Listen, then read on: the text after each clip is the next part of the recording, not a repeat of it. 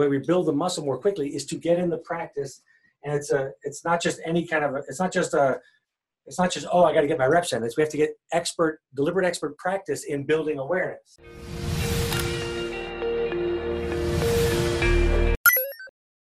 Hola a todos, soy Carlos Agami, bienvenidos a un episodio más de Retail Stories. El día de hoy estoy muy emocionado, tengo eh, frente a mí a través de videoconferencia a uno de mis grandes mentores, una persona que ha tenido un gran efecto en mi vida. Tengo frente a mí a Rafael Louis Vuitton. Rafael eh, eh, ha sido consultor de innovación por casi dos décadas. el trabajo que él ha hecho ha causado incrementos de ventas de miles de millones de dólares para compañías del Fortune 100. Eh, además de ello, en los últimos 10 años, Rafael ha estado eh, concentrado principalmente en estudiar la parte humana de la innovación, la parte de la mentalidad de la innovación, entendiendo que es mucho más importante eh, trabajar en el mindset que trabajar solamente en las herramientas de innovación.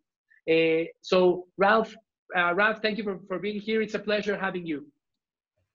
Pleasure to be with you, Carlos. Always great to great to be uh, with you working on this stuff. Uh, as I, I, know we met many years ago, and been I've been I've been enjoying watching you and all of your success and all the great stuff you're doing in the world. And pleasure to be in the dojo with you.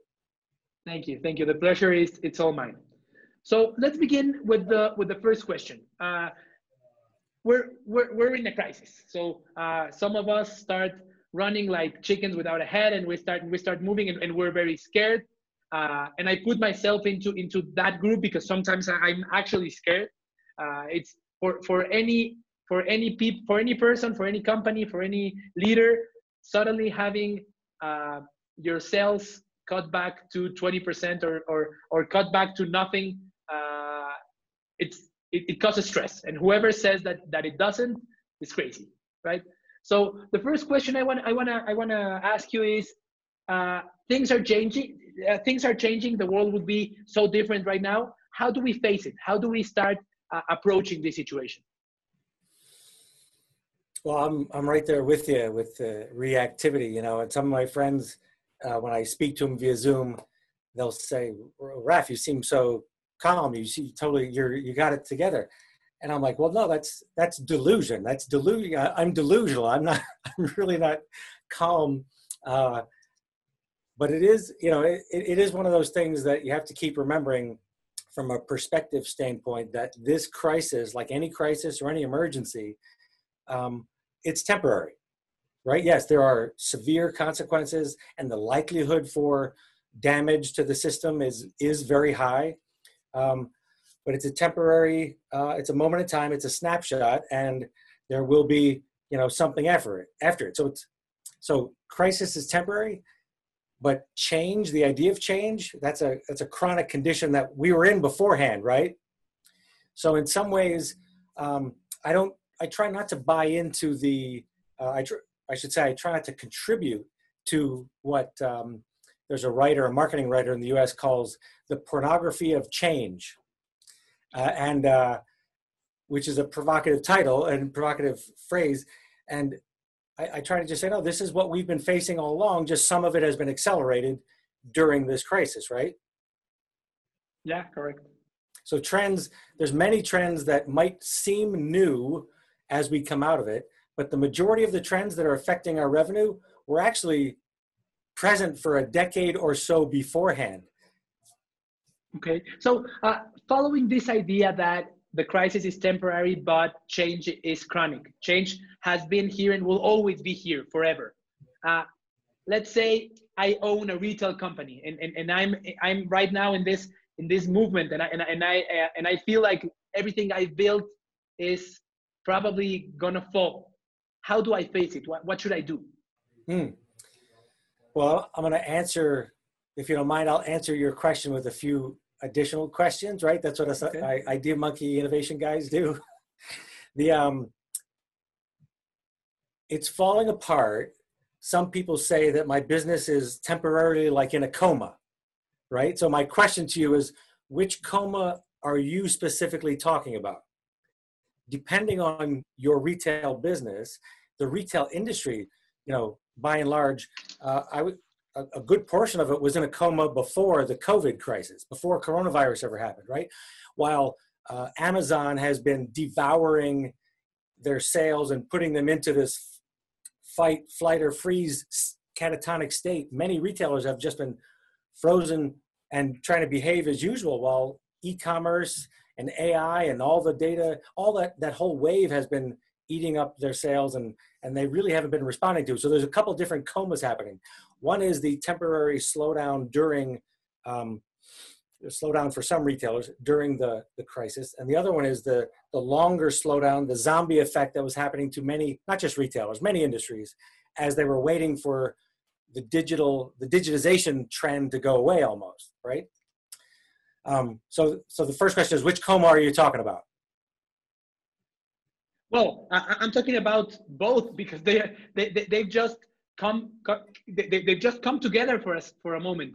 Uh, even though uh, we were not expecting them. But th- the point is that the first coma, the, the coma from the, the coma, the, the, resilient coma, the one that that came uh, out of many years ago and, and that started transforming uh, industry slowly.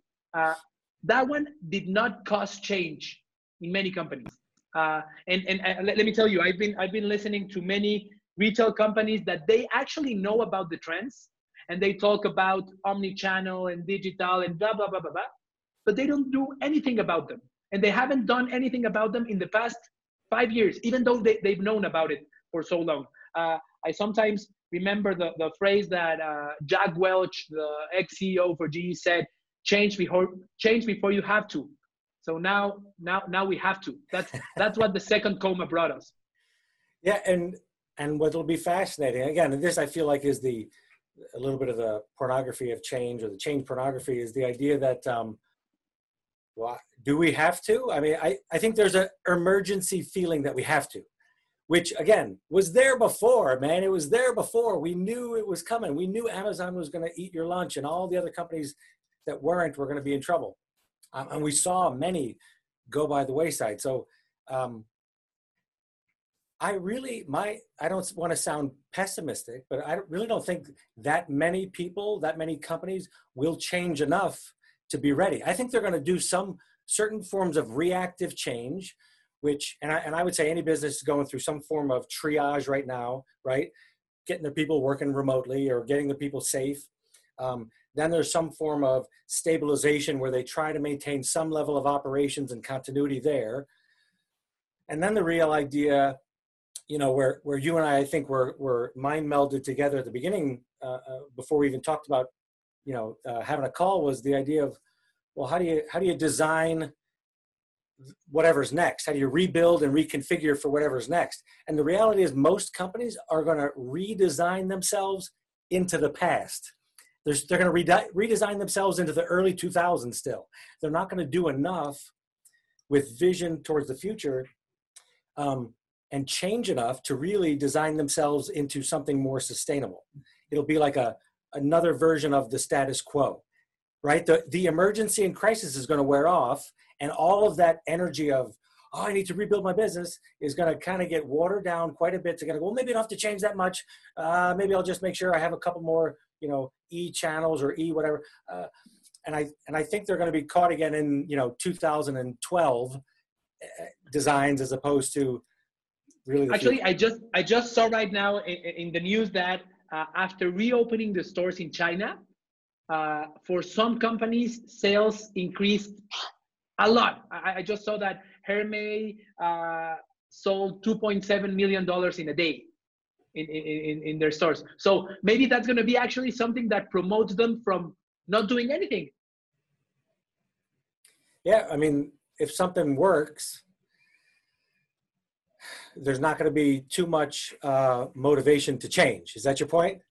Yeah, exactly. Yeah. Exactly. Yeah, if it's working and they're making money, there's not going to be a whole lot of pressure to change. Um, well, for some, some they have the right mindset. Most of us come to change or to challenge with the wrong mindset and a very limited set of tools. And the idea that uh, I think the crisis will wake up some folks and motivate some to really see what was coming all along, the tsunami of change that has been coming all along. uh, but the rest, I think, will go right back to sleep and will change very little. That's, but I, you know, I'm not a retail expert anymore. I don't think I really ever was. I started my corporate career in retail back when the uh, the uh, in the 90s, 1990s, working with Sears Roebuck in the U.S. and in Mexico City, and um, but it's changed so much. I, I don't profess to know really anything that would help your viewers with the specific technical solutions for retail change. However, right, the the the external challenges are real, but the internal challenges of leadership are just as real. And the idea of we're all how to help any industry, any leader going through this, that's the kind of that there I can help. I like that, but because as, as you've as you as you've said many times, it's not about the techniques, it's not about the the, the tools, it's about the mindset. Uh, if I ask you right now, what do you think that actually makes companies and leader and, and leaders to stop uh, acting? Is it is it that they don't know the techniques? Uh, I've heard an, an, analogy where people say, uh, if you wanted to have access to uh, information about how to get thinner or how to get stronger, you can find it in five seconds online. But even though most of the world is not fit, it's, it's, it's not, it's not in, a, in a very healthy state. So the, the, the problem is not about having the tools or having the information. They know it. And, and, I, and I don't think they need to hear again that they need to digitize and they need uh, omni-channel experience. They know that and and and and, I, and, and, and we have those uh, you know those trending topics for retail but there, i'm sure there are trending topics for b2b and there are trending topics for uh, many other industries. The, the issue is not about the how. The issue is about the who maybe. I don't know. What, what do you think? Yeah i'm with you on the who part of it and the not it's not so much about doing as much as it is about being right?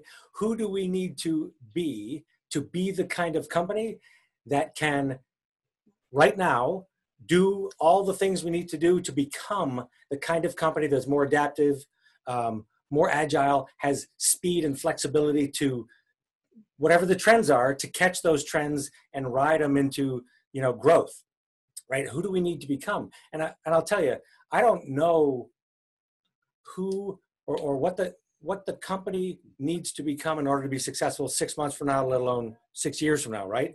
Um, but whatever it is, it's going to require leaders who can quickly adapt to change, continue to uh, constantly expand their perspective, add to what they already know, right? Add to their expertise, and continue to, to build and grow test and learn, and keep adopting new things to figure out what's going to work and stay ahead of it. So, and, and I would also, also say this though, I have a lot of um, I have a lot of I think, respect and admiration for the technical side of all the stuff that's happening now. What you know, all of the digital stuff, all of the e-commerce stuff, all of the data, all of the AI, biotech. Like you need real technical competency in those things, without question. But without also having the mindset shift, right?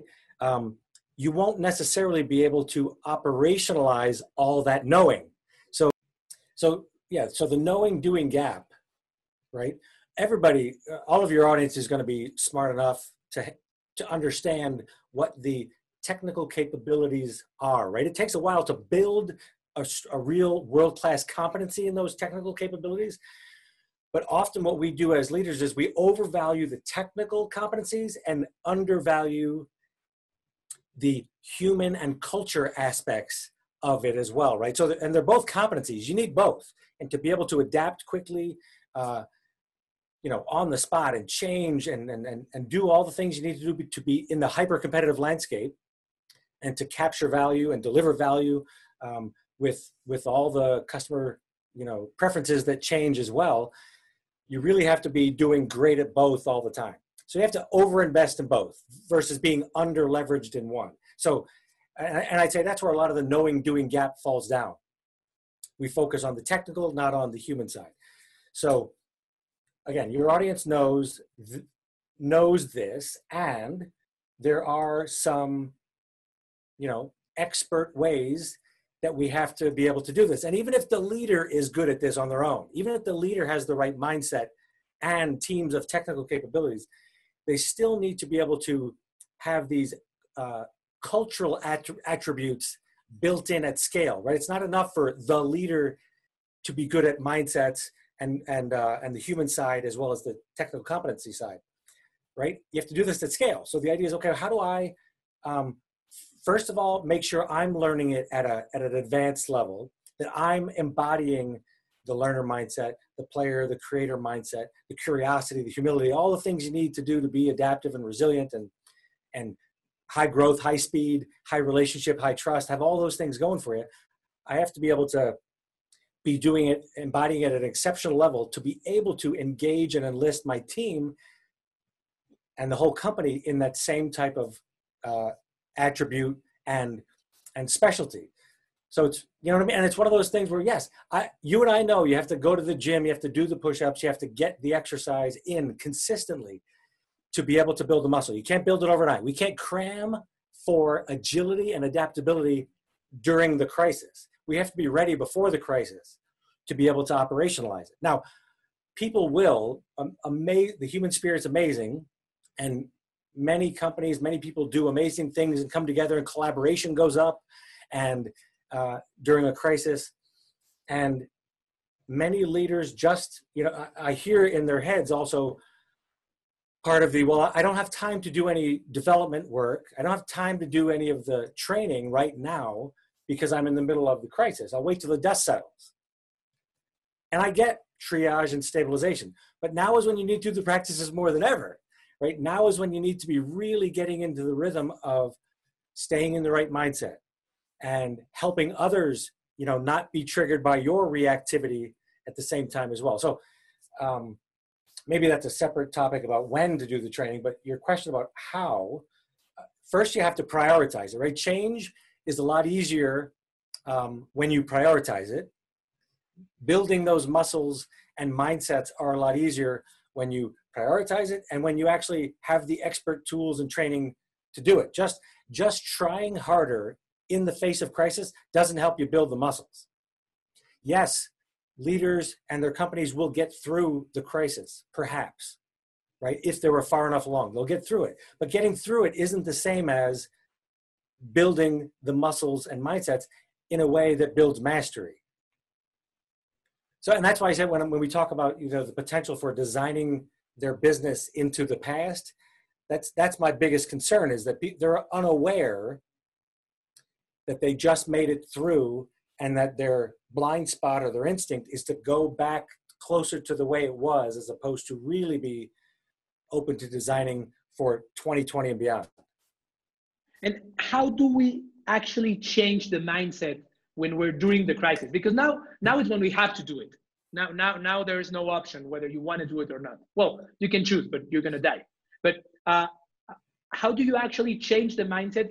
Suddenly, you need to grow a huge muscle, and you have two weeks to do it, in, instead of having you know uh, 40 years to work on it. How do you actually uh, make that fast? Do you, I mean, first of all, do you actually need to make a, a fast change and transform yourself uh, as a leader and as as the as a company, or uh, and if you do, can you actually achieve it? Or is it something that's really not feasible during the times we're living?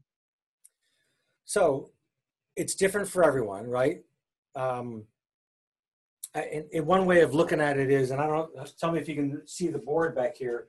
One way of looking at it is we're all at our own current level, right? Where this is our current success formula. This is the way we look at and see the world. This is the way we behave. This is the way we respond and relate to things happening. And for many of us, many of your audience, they've been very successful. So with a you know a standard sigmoid curve, standard growth curve, the idea that this current level, if this has been the, the success formula, we'll call it plan A. If this is the success formula that's been working for the last five, ten years that got them to the level that where they're at, we hang on to it really tight and it's really hard to let go because it works so well. So we're all very much attached to our plan A. And crisis or not, at some point plan A stops working and becomes, I call it like this upside down plan A. We go from this, what might be a growth strategy, to this, oh crap strategy. you know, oh crap, I waited too long, right? I waited too long to change, or I waited too long to come up with a plan B, a plan C, a plan D. And at this point, which is where we're at. This it just went really fast to this oh crap position, right? Where if we didn't have plan B, C, D, and E ready for this eventuality or, or other eventualities, um, now we're bleeding cash and we don't really have uh, all the resources in the world to invest in building those muscles. We might not have time or or re- other resources to invest in it. You know, money, attention, people. Anyway, it might be really difficult now to build the muscle. So even though we're all at our own current level, and let's assume that we're all pursuing some form of growth, transformation, and evolution to a next level. Um, what has to happen is the way we get the way we transition more quickly the way we build the muscle more quickly is to get in the practice. And it's a it's not just any kind of a, it's not just a it's not just oh i got to get my reps in. It's we have to get expert deliberate expert practice in building awareness. And it's awareness around and so it's special kinds of exercises when you go to the gym it's a special kind of equipment a special training plan to build the awareness muscle to be able to look at yourself here in this current success formula, kind of like move up to a higher level of, you know, perspective and visibility, see yourself making decisions, interpreting um, what your options are here, and decide, are those going to help me become the company I need to be at the end of this crisis? Yes, no. If they're not, you have more motivation to perhaps choose something different. So at the current level, current success formula, it's probably default and reactive autopilot, right? We have habit. Without awareness, we have habit. With awareness, now we have a whole lot more options, gives us a lot more choice. And what, what you're asking me about, about what should I do to, you know, to get my company through this crisis, to be strong after the crisis is, well, you, you need to have a much bigger list of options right now, don't you? Right? We need a whole longer list of these to be able to make a better uh, strategy and make better choices to, to come out of this thing positioned for some success again. So, so when you say how do we do it, um, the the bad news is, well, I'll say the reality is things will never be this slow again. And you, and I've been saying that for, you know, over a, a decade, um, and we have no idea how fast they're really going to get. We got a glimpse of it with the crisis about how quickly, shoom, everything turned off. So like, whoa, um, that's the reality. The, the good news is we have everything we need inside of us to transition more quickly. We have everything we need to weather the storm and come out on the other side already inside of us, right? We have the capacity. The bad news is we don't all have the capacity, the, we don't all have the awareness to turn that capacity into a capability. And the awareness is, is really is building that muscle to do that. So part of it's going to be re-examining how do I look at the world? What what what what blind spots might I have? The first part is just going to be enough humility to go. Maybe I don't know how to redesign my company to be successful in the future. Like that's a great place to start. I don't know. Yeah, you don't know. Nobody else knows because this is new. So what we need to do now is open up the aperture of possibility. I'll transition from this idea of um, the idea of mindsets. Uh, you know, so often we call them innovation mindsets or innovation muscles, and we're just making that up, right? The the mindset part of it is the uh, the is the learner mindset. So always having this learner mindset of of this is really good, and curiosity in addition to the expertise is even better, right? We we have to first know that our our we have to first be aware of our limitations of knowing things there's a whole lot more for us to know than what we actually know, even if we know a lot. So the humility there leads to, you know, curiosity muscles, which can then help us be more creative and explore what potential there is. The, you know, if we're stuck, the other mindset is the, um, we call it the victim player or victim creator mindset, right? If we're in a victim mindset and a victim orientation, we're stuck and the the industry, the crisis is doing it to us, the world's doing it to us, there's nothing I can do about it.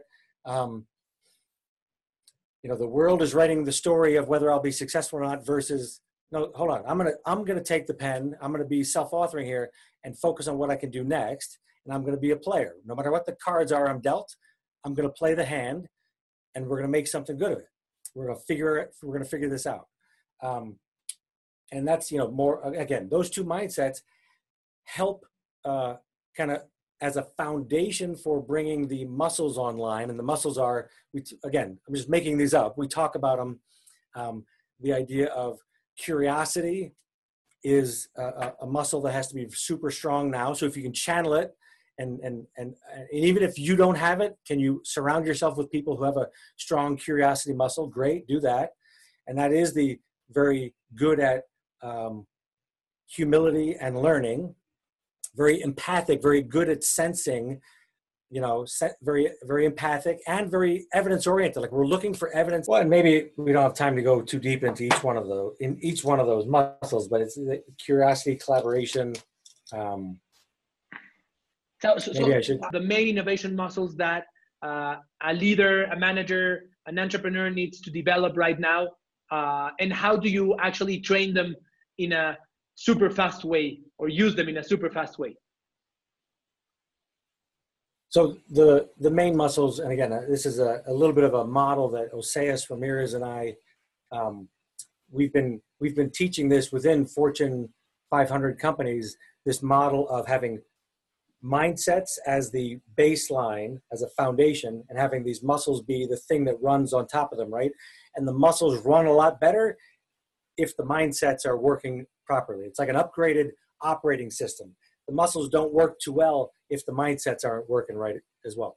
So the idea that you have those mindsets, the learner and the player mindsets, and on top of them, um, I would say for the on the innovation side, especially right now, the idea of having a the, the curiosity muscle working really well, very strong, very uh, flexible and adaptive.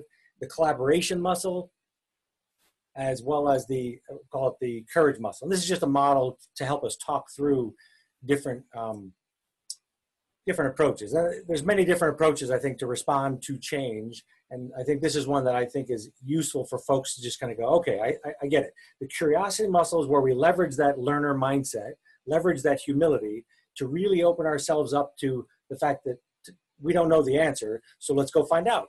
And if we're going to be more, even more customer centric, we're going to learn from our customer. We're going to be super empathic to really better understand them, not and not understand um, how we sell them more, but instead understand how do we help them with their what they care about most. So it's kind of it's kind of like your whole ethos of of helping, not selling, right? That whole idea is how do we serve? Okay, well you have to really understand them first.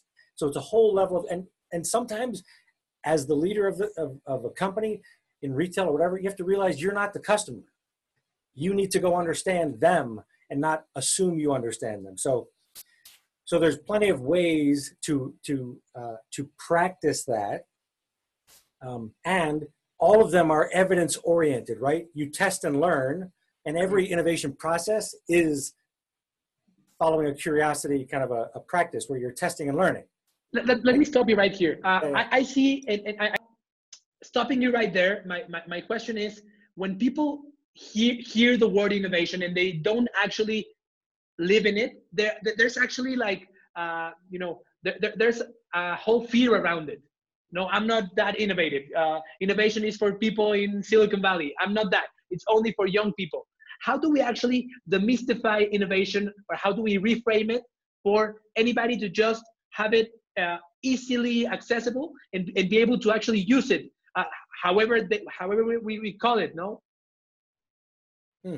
well that's a good point. I mean I, I think part of what you and i need to do is maybe we need to stop using the word innovation. Like i, I don't think it's about the word but i, I think um, for a long time i tried to differentiate between and innovation leadership like i really did try to push off of it and suggest that innovation leadership was something different um, and I think the reality is now is all leadership is innovation leadership. Like that's is what it is. So maybe we just talk about leadership. We say, great, you're a you're a seasoned veteran leader in your company. You've been wildly successful. You've had a great success formula, and no doubt, um, you have led the company through lots of different change as well. Great.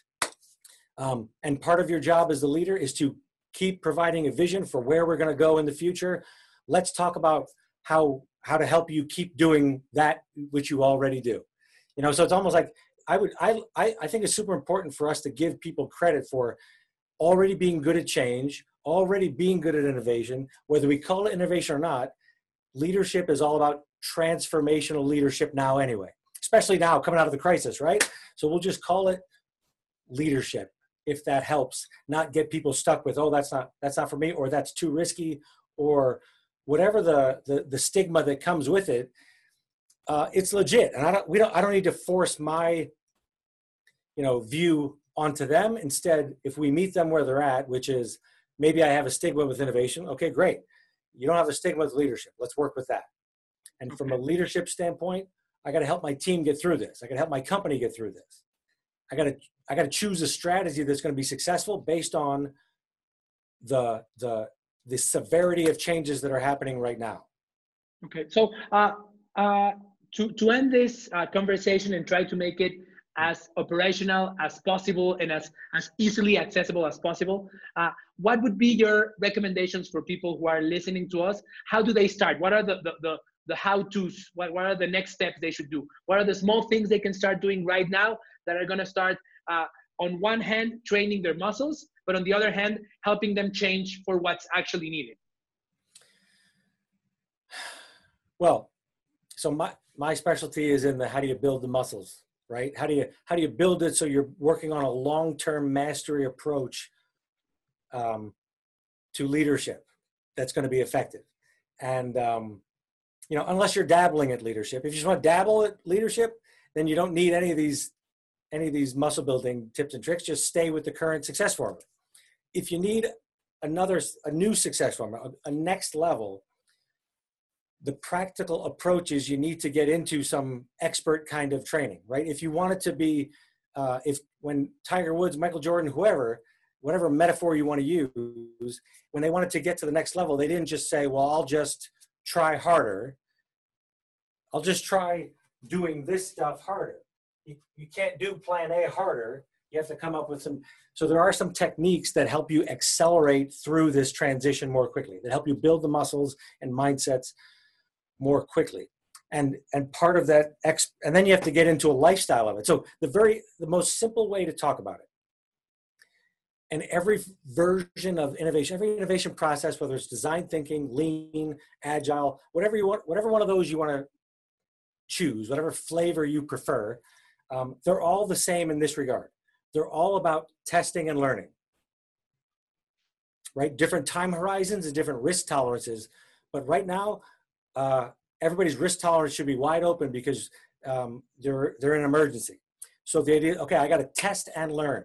And I got to test and learn in ways that I never expected to be doing at this point, perhaps. Right? So I need to I need to really be open to what's the expert way to do test and learn Okay. And there are there are test and learn techniques and processes that have been out there for a decade, well proven. Lean startup is one of them, right? Love it. Um, so, but the idea is, I don't just want to start doing that stuff any more than just doing agile gets you the results you want. It doesn't, right? I want to get in the practice of test and learn, prototyping, whatever you want to call it, and I want to get myself into a test and learn lifestyle so that I'm really building for the future as well, not just not just temporarily doing it and then going back to my old way of thinking. So what are examples into, of this? What are examples of this uh, test and learn uh, lifestyle? How do you how do you live in a test and learn mindset? Well, so I would apply the test and learn. Uh, um, new wife every night? No, right? Pardon me? A new wife every night? no, that, that's no. not test and learn, right? No, that would probably not be test and learn. I can't even speak to that. I don't even know. The, um, um, but I would say let for, let's use the uh, the analogy or, or the, the the marriage track, right? If I wanted my marriage to get better, first I have to be very aware of what do I want from the relationship. What what would make me happy? What are the outcomes I really want? And right, what's my ideal state of the marriage? And then I would also have to know, well, where am I right now? So I would have to know, I would have to see those two things. And then I have to say, well, let me pick one thing. One thing in that relationship that I want to work on improving. If I pick all of them at once, I can't work on all of them once. It's unrealistic. I'm going to pick one thing and let me try it. I'm going to try and see if that helps me you know make a baby step in a right direction and then i have to also try to see which of those solutions are sustainable if they're not sustainable they're not a real solution right? If they're never going to become a habit if i can't get into the rhythm it's it's not a real solution. Probably i cannot bring flowers to my to my wife every single day. So that's not sustainable. I need something that that i can actually uh, do continuously and, and consistently. Right. But so that's a great example of flowers might be a crisis solution, not a long-term build high trust, deep intimacy type of a solution. And the same goes with customer intimacy, right? How do we how do you build the longer? Uh, uh so so let me get back to some other examples. Um, well, I, the, the, I think the real answer to your question is this test and learn practice it's, and there's an expert practice, which is I would I would suggest you get into. You find a, an expert coach who can teach you the test and learn practice. So it's not just um, dabbling in test and learn. It's not hacking away. Oh, I'm, I'm, look, I'm testing and learning. No, there's an expert way to do it. There's an expert way to track it. There's an expert way to monitor it. And there's cycles that really do work over time, right? There's a right way to build the muscle and do the practice. You need the help. And then you need the help to also, the person, the coach to tell you if you're doing it right or not and giving you feedback so you know how to adapt and change the way you're practicing. So you continue to get better at it. And I guarantee you, you can apply it in every dimension of your life. One of the programs that Oseas and I have been teaching is it's an optimal me program with the intent of how do I optimize the areas of my life that are that I find really important. And your question of how do I how do we help leaders build this muscle more quickly, more deeply? I take it out of the business context and I say, Carlos, what what do you, what what do you care about most? In and we pick a dimension in your life, whether it's relationships, whether it's um, your the you know health, and pick a dimension of health, whether it's exercise, like physical health, whether it's nutrition, whether it's sleep, relationships, business, what any one of those dimensions in your life, you can apply the test and learn practice on certain experiments. But you have to be very explicit about the experiment and what the what the result is you want from the experiment so you can track it and see how it's going. But it's a continuous test and learn cycle, prototyping, and then soon that becomes like the new mental models in your head about how you approach every aspect of your business too. You become much more open, much more uh, and one, one of the muscles was we call the courage muscle. That just means you're entrepreneurial and action oriented. So the idea is you try stuff. You don't wait till it's perfect. And crisis has a beautiful way of making you let go of perfectionism and into action. So you're going to try stuff. Great. How do I get into a rhythm of testing and learning, taking action? Very differently than we than most companies most leaders have in the past.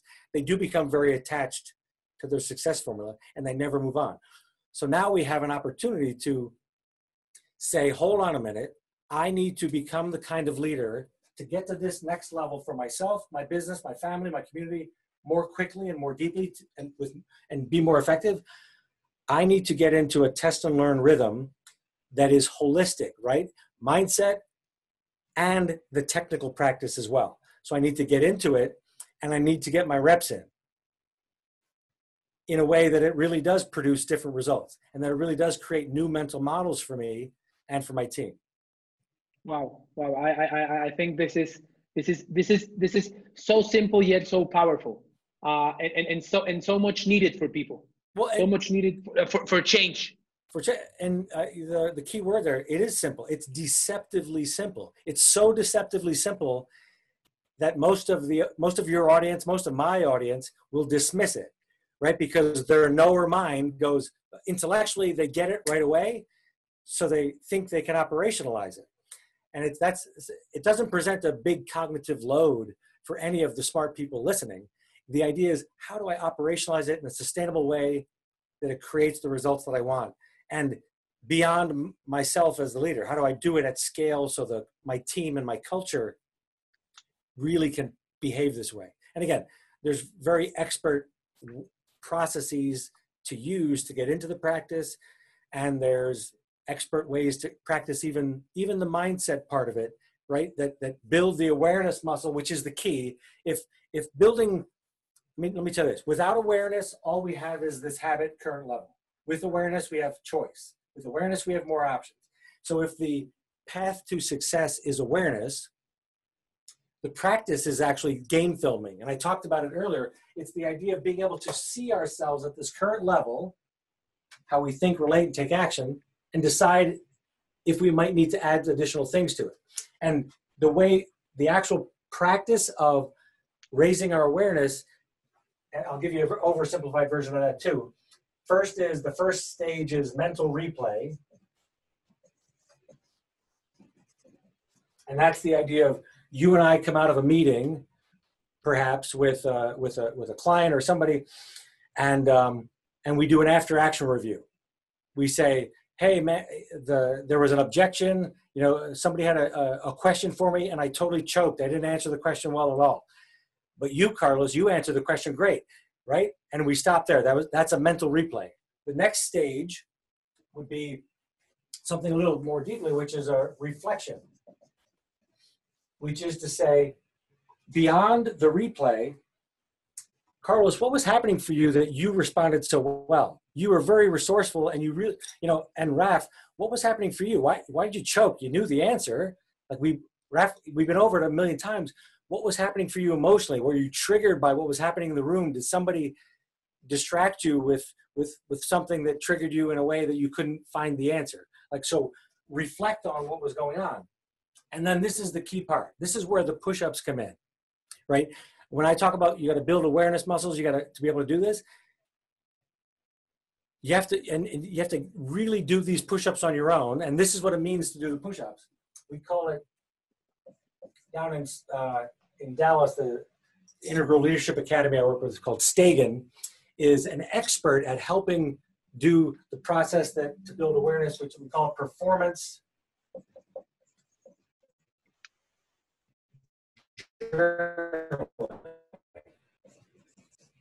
So the idea of journaling is how do we um, objectify the reflection? How do we objectify what happened and look at our response, look at, talk through and imagine what we wanted to have happen so that next time we're more prepared.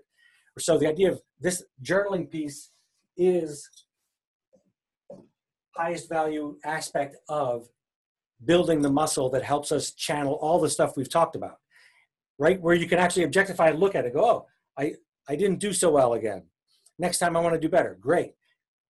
But and those are the push-ups. If you don't do those, you can't start to see the patterns to really understand why you what's keeping you from getting to that next level, what your limiting beliefs are, what the what the other emotional reactivity are get that is that's getting in the way of your ability to perform at that next level.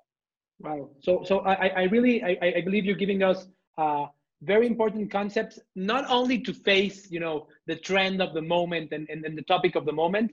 As you said, crisis is temporary, but change will stay here forever. So uh, this is this is a wake up call for all of us to start uh, to start becoming stronger in our innovation leadership uh, muscles and uh, start you know becoming more adapt uh, adaptive for uh, the change that, that is coming and that, that will keep on coming forever and ever and ever and ever. Right. We got to build we got to we got to stay excellent at the technical side and the emotional intelligence the adaptability intelligence all those things have to be working together and investing in both right now right now invest in both waiting doesn't help us build the muscles right change is a lot harder when you wait too long and for those of us who didn't have plan B, C, D, and E. We waited too long. Okay, so don't wait any longer. Do it now. Start building the muscles. Mexico, in Mexico, now. there's there's a, a you know a tradition that when you want to go on a diet, people say I'll start on Monday. It doesn't matter if it's if it's if it's a Tuesday or a Wednesday or a Friday. I'll start on Monday. And what I always tell them is start right fucking now. Uh, leave the, the quote right now and throw it into the garbage, and then start you know start generating that positive momentum of, of letting you know that you're actually doing something and not just waiting for for the week to finish. Don't wait for the crisis to finish. Start start you know start uh, eating healthier now. Start uh, exercising now. Start exercising your leadership muscles right now. Yeah change change isn't hard. It's hard for you if you didn't prepare for it it's hard for you if you didn't build the muscles and mindsets yet that's when change is hard and it's totally cool if you don't want to use your analogy, it's fine. It's it's fine with me. I, if you don't want to put the, you know, the candy down, it's okay. uh, but you're the one that's going to suffer. Like, and it's okay too if you aren't even aware of the suffering yet. There will be more suffering. There's always going to be more suffering, right? New always happens. Resistance and suffering always happens, and then the right new always wins. And it's really hard to predict what the right new is. So our goal as leaders, transformation leaders, innovation leaders, and all leadership is that now. Our goal is to shorten the length of time it takes for the for the resistance and suffering we have to accelerate through that. That's all we got to do. Wow. Raf, I thank you very much. This has been very valuable. I know, I know, uh, the audience is gonna, is gonna, is gonna love it, and, and, they're gonna, they're gonna actually take a lot of value out of this. So I thank you very much for uh, your enthusiasm, for your ideas, for sharing them, for being so humble uh, in, in, in, in, in sharing everything you think and making it so simple and so easy to learn. So I thank you very much. This has been a great pleasure. Abrazo. Thank you.